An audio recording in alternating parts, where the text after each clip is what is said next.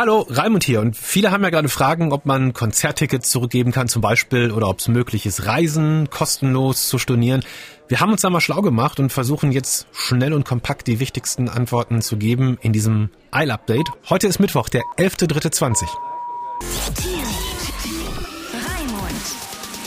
Nico hat den ganzen Tag telefoniert. Willkommen im Team. Hi. Was hast du rausgefunden? Zum Beispiel beim Thema Konzerttickets. Meine Freundin zum Beispiel hat übermorgen Karten fürs Theater. Das ist aber schön. Jetzt hat sie da einen Zettel bekommen, wo sie ihren Namen und so weiter eintragen soll mhm. und wie sie im Falle einer Infektion mit Corona und so zu erreichen ist. Muss sie das jetzt wirklich alles ausfüllen oder kann man nicht vielleicht doch sagen, das ist mir gesundheitlich wirklich alles zu riskant, ich gebe die Karten zurück? Kann sie natürlich machen, Geld gibt's dann aber nicht zurück. Also die Angst davor, sich zu infizieren, die zählt nicht. Da braucht man schon andere Gründe. Das hat mir Ivona Husemann von der Verbraucherzentrale NRW gesagt. Also Geld zurück gibt es immer dann, wenn die Veranstaltung nicht stattfindet oder wie bei den Fußballspielen ohne Publikum stattfindet. Wenn also quasi die Leistung, die ich gekauft habe, so nicht erbracht wird, dann muss mir der Veranstalter das Geld zurückzahlen. Also long story short, wenn der Veranstalter nicht absagt, dann gibt es auch kein Geld zurück. Und was ist, wenn die Veranstaltung nicht abgesagt, sondern verlegt wird auf ein anderes Datum. Zum Beispiel hört man jetzt auch ganz oft, Konzert verschoben auf mhm. irgendwann im Sommer.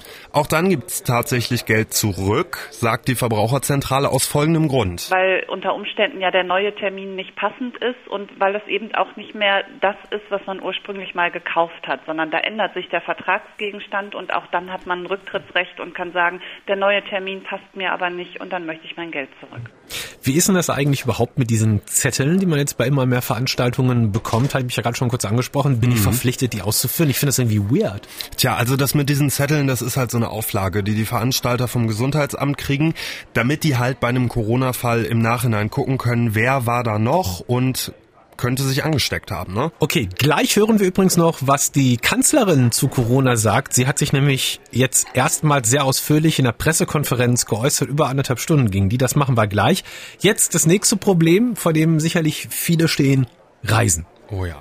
Kann ich eine gebuchte Reise oder zum Beispiel auch Hotelübernachtung Airbnb, was auch immer, kostenlos stornieren oder ganz aktuell der Skiurlaub nach Südtirol, zum Beispiel, wenn er dahin geht, was mache ich da? Das kommt jetzt ganz drauf an. Also wenn du jetzt zum Beispiel eine Pauschalreise gebucht hast und es in eine Region gehen soll, vor der das Auswärtige Amt ganz offiziell warnt. Bei Südtirol wäre das jetzt der Fall, dann kriegst du das Geld zurück.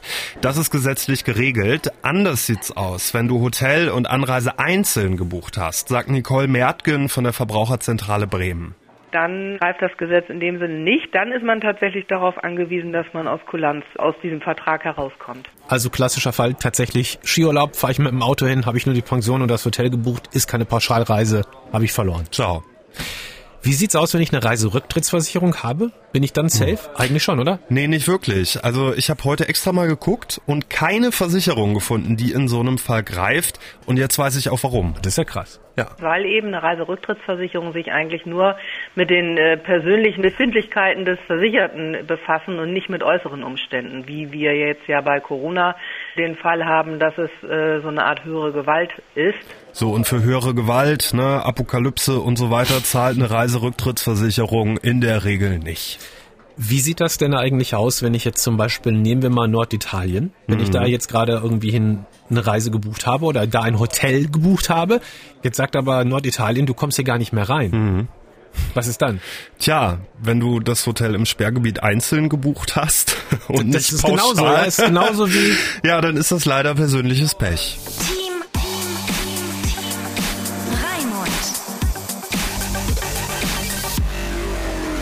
Ihr hört das Team Reim und Eil Update und wenn ihr auch in Zukunft immer schnell über die Hintergründe zu aktuellen Ereignissen informiert sein wollt, dann abonniert uns doch einfach. Jetzt schnell noch am besten. Nico, wie sieht das aus mit Arbeit? Jetzt sind wir beide auf der Arbeit erschienen, aber ja. Muss ich zur Arbeit, wenn ich Sorge habe, mich da irgendwie anzustecken, zum Beispiel, weil da gerade eh alle krank sind und da könnte ja einer Corona haben, da will ich nicht hingehen? Tja, also ein allgemeines Recht, nicht zur Arbeit zu gehen, wenn es eine Erkrankungswelle gibt, die gibt es nicht. Schade. Schade. Nur wenn mir das unzumutbar wäre, dann darf man von seinem sogenannten Leistungsverweigerungsrecht Gebrauch machen. Wenn der Arbeitskollege hustet, ja, dann mhm. ist das auf jeden Fall nicht so. Wenn er aber gerade aus Norditalien zurückgekommen ist und hustet, dann schon eher. Ja, allerdings ist, ist dann auch noch die Frage, ob der Arbeitgeber den kranken Kollegen nicht sowieso schon längst hätte nach Hause schicken sollen. Also oder zum Corona-Test oder wo auch immer. Ja. Irgendwie. Was macht man eigentlich als Student? Also muss ich da irgendwie an Prüfungen teilnehmen? Einige mündliche Prüfungen sind ja noch. Was mhm. mache ich da? Tja, da kann man jetzt nur den Rat geben, das mit seiner Uni individuell zu besprechen. Jede Uni reagiert da gerade anders. Teilweise ist der Lehrbetrieb auch schon komplett eingestellt. Äh, solange aber Prüfungen stattfinden, wird das schwierig sein, da einfach nicht dran teilzunehmen. Okay. Dankeschön, Nico, fürs Klar. Erste. Mhm. Heute ist dann noch etwas passiert, worauf schon viele gewartet haben. Die Kanzlerin hat sich nämlich zu Wort gemeldet und zwar im Rahmen einer Pressekonferenz. Diese Pressekonferenz findet seit einiger Zeit statt, seit einer Woche oder so, Nico, glaube ich, ne? ja, jeden Tag. Seitdem das aktuell ist mit Corona, ja. Normalerweise sitzen da immer der Gesundheitsminister und irgendwie Wissenschaftler vom Robert Koch Institut und geben da Auskunft jeden Tag zur aktuellen Lage rund um das Coronavirus. Genau. Und heute war auch die Kanzlerin dabei. Merkel saß mit dabei. Sie macht es endlich zur Chefsache. Das haben ja schon viele erwartet. Heute war es soweit und man muss sagen, es hat wahnsinnig lange gedauert, diese Pressekonferenz. Sie haben da anderthalb Stunden gesessen. Ja, sie haben sich halt Zeit genommen. Könnt ihr euch irgendwie bei YouTube angucken, da gibt's tausend Mitschnitte ja. davon, von der Bundespressekonferenz. Wir haben hier mal dreimal 20 Sekunden für euch, so die wichtigsten Statements, damit man sich mal einen Eindruck machen kann. Wir sind am Anfang einer Entwicklung, die wir noch nicht genau voraussehen können. Und deshalb ist eben nicht das zentrale Problem, ob ein Fußballspiel, wenn ich das so hart sagen darf, mit oder ohne Publikum stattfindet. Wenn man dazu einen Beitrag dadurch leisten kann, dass Menschen, die krank sind, Menschen, die alt sind, nicht in eine Situation kommen, wo sie vielleicht nicht mehr medizinisch die richtige Behandlung führen können, dann ist das genau das Verhalten, was wir jetzt brauchen. Wir müssen alle Kräfte einsetzen, wir müssen alle notwendigen Maßnahmen ergreifen. Das gilt für die Bundesregierung, das gilt für alle politisch Verantwortlichen. Aber es gilt auch für die Bürgerinnen und Bürger, die 83 Millionen Menschen, die in unserem Land leben. Denn es geht um den Schutz gerade auch älterer Menschen, Menschen mit Vorerkrankungen. Da sind unsere Solidarität, unsere Vernunft, unser Herz füreinander schon auf eine Probe gestellt von der ich mir wünsche, dass wir diese Probe auch bestehen.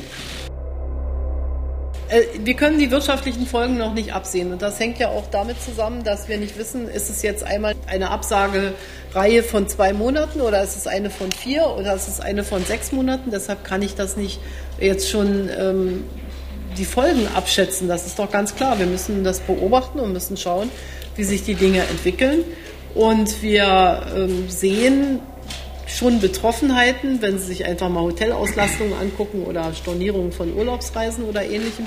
Aber wir können auch noch nicht sagen, geht das jetzt über die Osterzeit hinweg und was bedeutet das für den Sommer? Also müssen wir schon ein Stück weit ähm, auch die Dinge immer wieder neu bewerten. Das war unser Eil-Update. QA zu Corona. Wenn auch ihr in Zukunft immer schnell über die Hintergründe zu aktuellen Themen und Ereignissen informiert sein wollt, dann abonniert uns am besten jetzt. Dankeschön und bis zur nächsten Folge.